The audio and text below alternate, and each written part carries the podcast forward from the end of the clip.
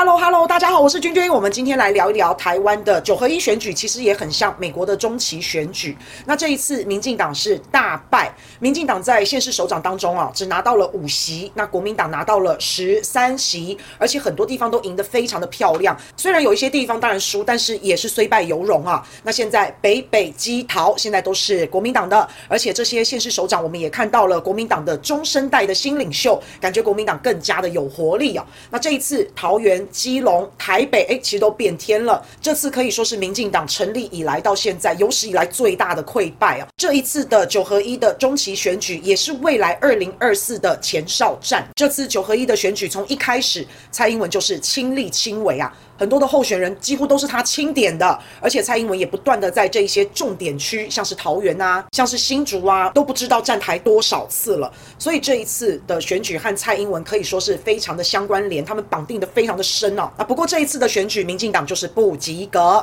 那蔡英文也辞去了党主席，他表示他要负责。那苏贞昌行政院长也口头辞职，但是遭到了蔡英文的挽留。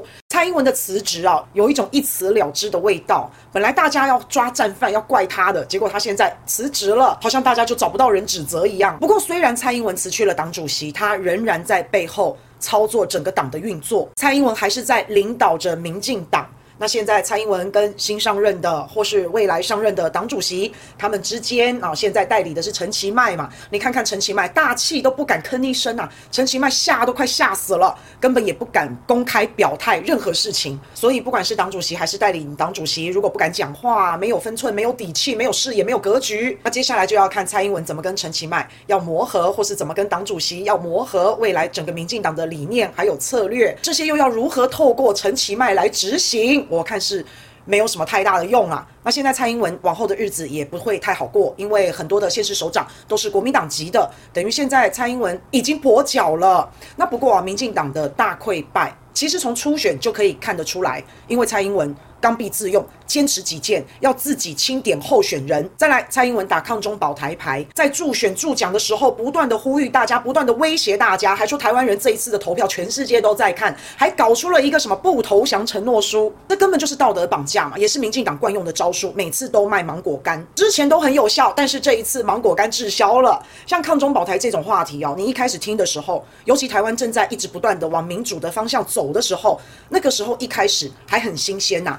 啊，这种招数很好骗呐、可是抗中保台讲了那么多年，两岸关系越来越紧张，那很多人也发现了，民进党的抗中保台就只是口号，拿不出任何实际的作为，也根本没有办法抗中保台，所以很多人不买单了。那另外更多的人希望的是和平。大家还记得八月份台湾被中国大陆包围，连飞弹都飞过了台湾的上空，我们台湾政府也是束手无策、无计可施，一开始还想要隐瞒，所以让大家看穿了，其实蔡政府是根本没有办法抗中保台的。这个是让大家看破手脚了，所以大家也不想要再被抗中保台或是被统独的议题绑架。尤其这一次是地方选举，大家更在乎的是地方治理的政绩。那你看看黑道、黑金、枪支、绑架案这么多的猪仔。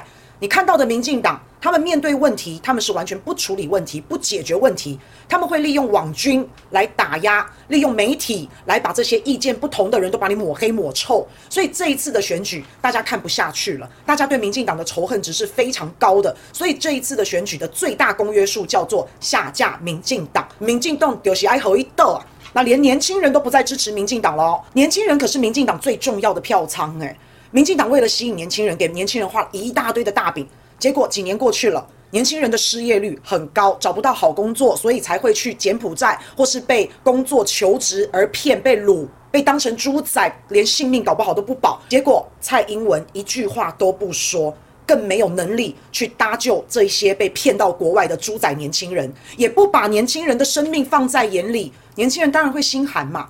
当然会愤怒嘛！而且年轻人想一想，诶，我要投给民进党哦，可能两岸兵凶战危，还要延长兵役。想一想，跟着年轻人没有好处，捞不到好处就算了，找个工作都会送命。那活下来的，可能以后还要被送上战场。这年轻人怎么可能支持得下去啊？那再讲到一般老百姓、一般庶民，这两年来全世界的经济都在衰退，包括台湾的经济。那加上疫情，所以很多中产阶级的一般人要维持收入就已经很难了，更不要想收入还继续稳定增长。可是之前蔡政府答应的居住正义呢？房价还是这么高，想买房子的老百姓、中产阶级的朋友薪水又没有变好，还敢说台湾是二十年来经济最好的时刻？那个仅限于有钱人呐、一般老百姓当然会很不爽嘛。那加上治安啊、防疫政策啊，然后到了最后，竟然闹出了论文弊案、临阵换将啊，所以老百姓怨声载道啊，老百姓也支持不下去。